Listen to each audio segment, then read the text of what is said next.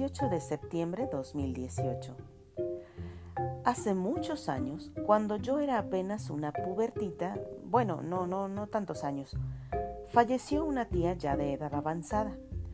Toda mi familia materna iba a ir a sepultarla a su pueblo natal, según había sido su voluntad, y de que era voluntariosa, hija de su madre.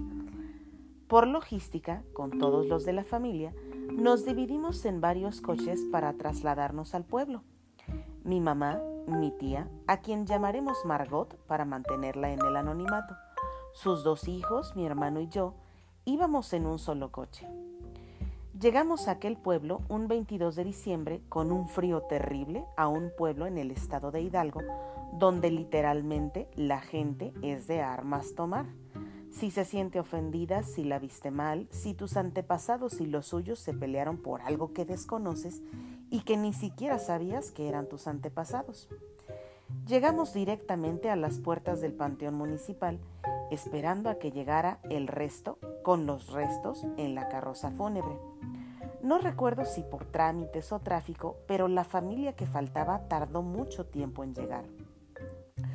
Durante la larga espera, los primos recorríamos los pequeños pasillos entre las tumbas para leer las fechas grabadas, asomarnos en las criptas y evitar aburrirnos. Ya ven que en los panteones no hay precisamente ambiente de fiesta. Mi mamá y mi tía observaban de lejos el funeral de otra persona que se realizaba en medio de gente completamente vestida de negro. Los deudos lloraban y se distinguía quién era la viuda por las palabras y muestras de apoyo que le brindaban durante el proceso del entierro de su difunto esposo.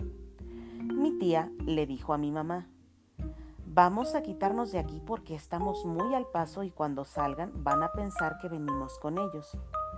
Mi sabia madre se negó. No, ¿cómo crees eso? Ni nos conocen ni estamos muy lejos. Las dos se quedaron recargadas en una cruz, parte de la ornamenta de una gran lápida. Terminó el entierro y la gente iba saliendo del panteón de poco en poco, y dos personas se quedaron al último para acompañar a la viuda y caminar con ella del brazo hasta la salida.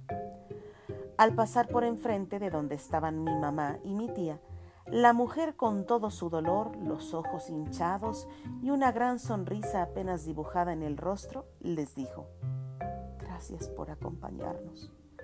Mi tía, en lugar de seguirle la corriente, escupió al mismísimo estilo de Capulina, cubriéndose la boca y riéndose a carcajadas. Mi mamá nerviosa, rezando mentalmente para que sus funerales no fueran los siguientes, y con sus veloces reflejos abrazó a su hermana fingiendo consolarla y como si la risa fuera en realidad un llanto ahogado. Mi mamá pensaba que en cualquier momento sacarían un arma sintiéndose burlados por su reciente pérdida, y mi tía que no podía dejarse de reír. Sí, lo sentimos mucho, decía mi madre con voz temblorosa, sobando la espalda de mi tía, a quien abrazaba con fuerza.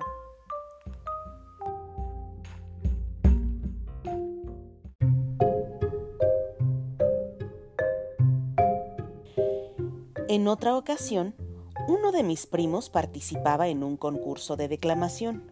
Asistimos toda la familia al concurso para escuchar poemas maravillosos y a los alumnos declamando cada verso que habían memorizado por varias semanas. El auditorio de la institución estaba a media luz, abarrotado de gente y en silencio para que pudieran evaluar a los concursantes después de su actuación.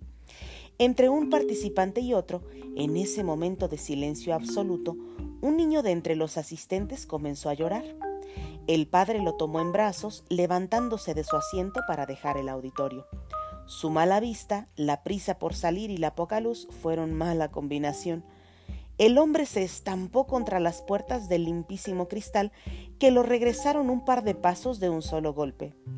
Mi tía Margot, siendo testigo de lo sucedido, repitió su maniobra capulina, tapándose la boca, escupiendo para carcajearse al instante y dejarse caer de rodillas al piso para no ser vista, doblarse de la risa y contagiando a quienes estaban a su alrededor. Mi primo resultó ganador del concurso.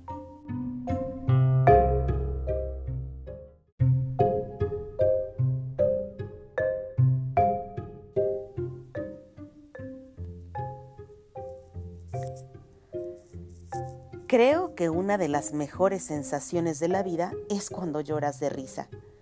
Yo soy de esas personas que llega a las lágrimas cuando algo es, o a mí me parece y a nadie más, muy gracioso.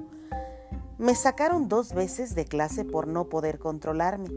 He despertado riéndome y al levantarme de la cama porque mi sueño fue una tontería y no puedo dejarme de reír ni dejo dormir a quien esté a mi lado con mis carcajadas y solo una vez estuve a punto del desmayo por tanta risa. Me río sola, me río por cosas probables, me río por situaciones del pasado, me río por chistes que no he superado y aunque para esta nota estuve recordando varios momentos en que me reí hasta tener dolor de abdomen plano con cuadritos, porque ¿cuál panza? No he podido recordar cuál fue mi último ataque de risa. Han habido muchos en este año, pero no me acuerdo si el último fue estando solita leyendo a mis amigas o si tenía compañía. ¿Y ustedes? ¿De qué se ríen?